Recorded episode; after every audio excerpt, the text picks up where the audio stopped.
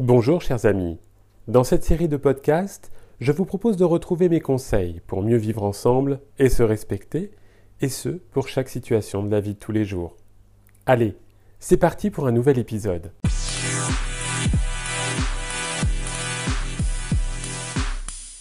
Comment bien utiliser les mails, qu'ils soient professionnels ou personnels?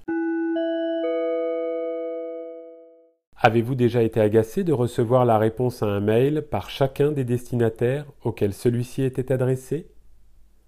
N'avez-vous pas été surpris de constater que l'objet du mail ne correspondait pas du tout à son sujet dans le corps de celui-ci? N'est-il pas surprenant de se retrouver destinataire d'un mail qui ne nous est pas adressé et dans lequel nous aurions dû être simplement en copie?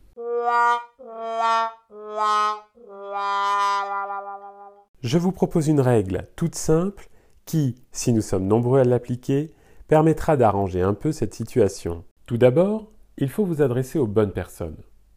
Ainsi, dans le champ A, vous ne devez indiquer que les personnes qui sont directement concernées par l'email, vous permettant ainsi de mettre dans le champ CC les personnes qui doivent être informées de cet échange mais qui ne sont pas directement les destinataires.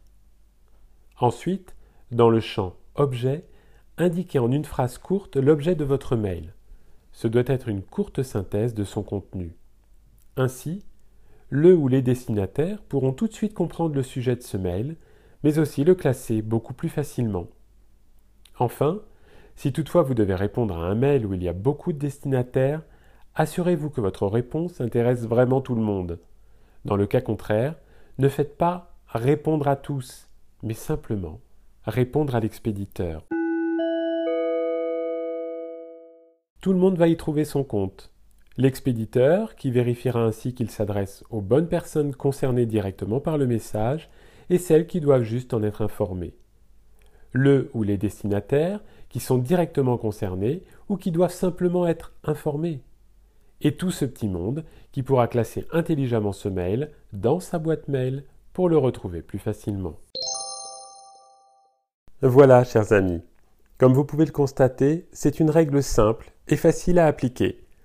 Si vous avez aimé ce podcast, n'hésitez pas à le partager à vos followers et à liker ce post. Vous pouvez retrouver l'ensemble de ces conseils sur cyrilbochet.com. À bientôt pour un nouvel épisode.